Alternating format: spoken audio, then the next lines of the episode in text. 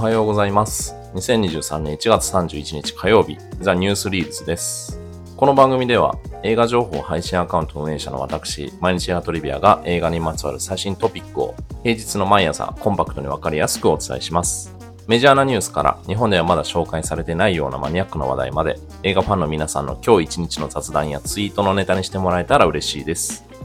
さて、えー今朝の映画トピックはこちら。アカデミー賞今年のノミネート作品について見直しを行う。映画芸術アカデミーは金曜日に声明を出し、今年のノミネート作品にまつわるキャンペーンの手順を見直し、ガイドラインに違反していないことを確認していると発表。はい、ということで、えー3月に発表を控えた今年のアカデミー賞なんですけども、この主催をしている映画芸術科学アカデミーが、えー今年のノミネート作品について、えー手順を見直しますというふうに発表しています。これ、ちょっと原因があるんですが、えー今年のですね、えー主演女優賞、えーにノミネートされている女優さんが、えケイト・ブランシェット、ミシェル・ヨー、ミシェル・ウィリアムズ、アナ・デ・アルマス。で、もう一人、えアンドレア・ライズボローさんという方が、えノミネートされてるんですけども、この方のノミネートがかなり、えー意外だったということがありまして、というのも、えーこのアンドレア・ライズボローさん、 To Leslie っていう映画で、えーノミネートされてるんですが、この To Leslie っていう作品が、まあ、ほぼ他の、いわゆる賞レースに、えー全く引っかかってこなかった。かなり小規模の、えー映画で、ほとんどそういったあのマーケティングみたいなのを行うことができないような、予算の限られた作品なんですけども、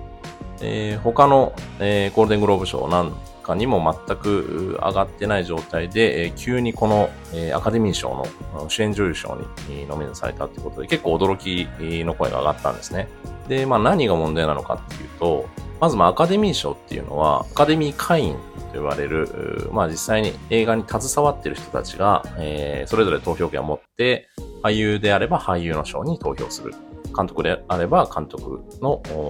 え監督賞に投票するというシステムを取ってるんですけど、実際にこのトゥーレズリーって映画はかなり評判は良くて、えーと批評家の評価もすごくいいんですけど、このアカデミー賞の投票が開始した頃ですね、1月の中旬頃かな。この1月の、まあ、第2週あたりからあ投票が始まるんですけども、その、ちょうどその時期ぐらいに、えっ、と、まあ、インターネット上とか、あいろんなところで、多くの、えーまあ、俳優たちが、彼女のアンドレア・ライズボローさんの演技をかなり称賛するコメントを投稿したりとか、公の場で発表したりし始めたっていうのがあって、えーまあ、その影響で今回ね、アカデミー賞のノミネートにつながったわけなんですけど、実際に監督だとか、まあ、その作品に携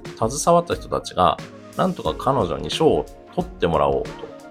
ということで、えー知り合いの俳優に声をかけて、えー彼女の、え演技を称賛してくれっていうように、え働きかけを行ったんじゃないか。疑惑みたいなものが、ま、出てきて、いわゆる、ま、ロビー活動的なものが行われたんじゃないかと今言われています。はい。で、それがまあ、アカデミー賞の、いわゆるガイドラインに違反しているのではないかっていう懸念の声が上がっているようです。このトゥーレズリーっていう映画は、えー僕もまあ予告編しか見れてないんですが、まあ、あの、かつて、えー宝くじがね、当たった女性が、えーその金額を、ま、全て使い果たしてしまった。えまあ、よくある話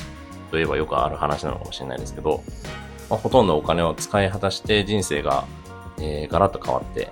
えアルコール依存症になってしまって、えまあ、家族からもかなり疎遠になってしまうというような女性を描いている作品のようなんですけども、あの、実際にその評価からもね、かなり高く評価されているので、え彼女の演技がね、えっ、と、まあ、全然それに見合ってないのにノミネートされたっていう批判ではないんだと思うんですが、えーまあ、これについてその、えアカデミーは、えー、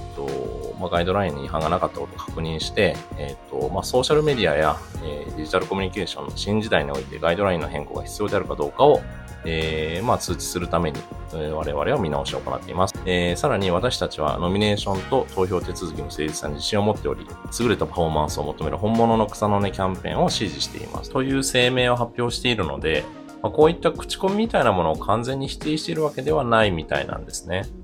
えー、まあ、組織的にそういったものが行われたときに、やっぱり、えー、こういったことって起こり得る仕組みですよね。アカデミー賞自体が。あまあ、投票なので、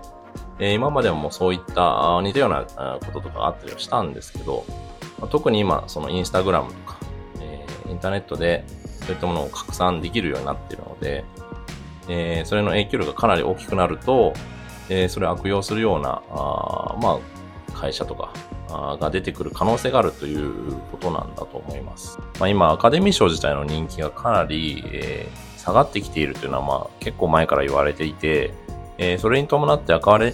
ミー賞自体の生まれ変わりが必要なんじゃないかみたいなあ議論の中の、まあ、一つなんじゃないかなと、個人的には思っています。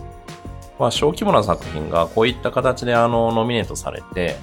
えー、まあ実際に限定公開だったこの作品も上映感がアメリカで増えていってるらしいので、多くの人の目に触れるようになるのはまあすごくいいことなのかなと思いますね。で、まあこれによってね、また日本公開、まあ現状決まってないっぽいんですけど、このトゥーレズリーっていう映画は。えー、まあノミネートされたことによって日本でも見れるようになると、まあ個人的にはすごく嬉しいかなと思ったりしています。ということで、本日のザ・ニュースリールズいかがでしたか？トピックを紹介するにあたって参照した記事やサイトは概要欄にリンクを掲載しています。また、この番組では皆様からのコメントやご感想をお待ちしています。Twitter なのでぜひ、ハッシュタグニュースリールズとつけてコメントしてください。最後にこの番組を気に入ってくださった方はぜひ、僕のもう一つのポッドキャスト番組、毎日映画トリビアの深めるシネマもチェックしてみてください。そちらでは毎回1本ずつ映画を取り上げて、感想や考察だけでなく、映画の新たな見方や楽しみ方について対話形式でじっくりと深く話し合っています。また、Twitter、YouTube、ノート、TikTok などでも日々映画にまつわるコンテンツを投稿しておりますので、そちらもぜひよろしくお願いします。メジャーなニュースからマニアックな話題まで、最新映画トピックを毎朝お届けするザ・ニュースリールズ。また次回の配信でお会いしましょう。お相手は毎日映画トリビアでした。